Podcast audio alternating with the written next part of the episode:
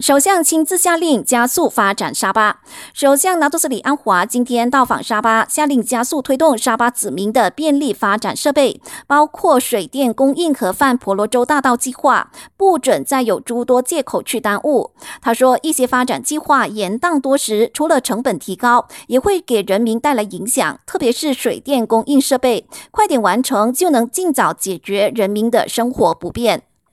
乌统最高理事拿督伊山加里尔多次公开与党主席拿督斯里阿莫扎西唱反调后，乌统最高理事拿督斯里阿莫马斯兰证实，在昨晚的最高理事会议中，党领导层已经开除伊山的党籍，他现在不再是乌统党员了。不过，当事人伊山就表示，他只是听闻自己被开除，尽管自己的确被踢出了乌统最高理事会的 WhatsApp 组群，可是到现在为止，他都没有收到通知信。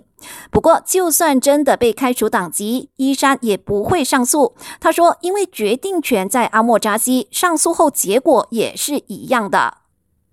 诈骗手法层出不穷，大马网络安全机构提醒民众，有不法分子正通过手机应用程式 WhatsApp 来进行诈骗。他们会冒充受害者的朋友或亲人，声称需要钱来救急，还附上一个链接，要求受害者点击以便转账。这个时候千万不要理会，因为一旦点了，除了钱没了，诈骗分子还会侵入受害者的账号，取得所有联系，再利用受害者的身份诈骗他们身边的人。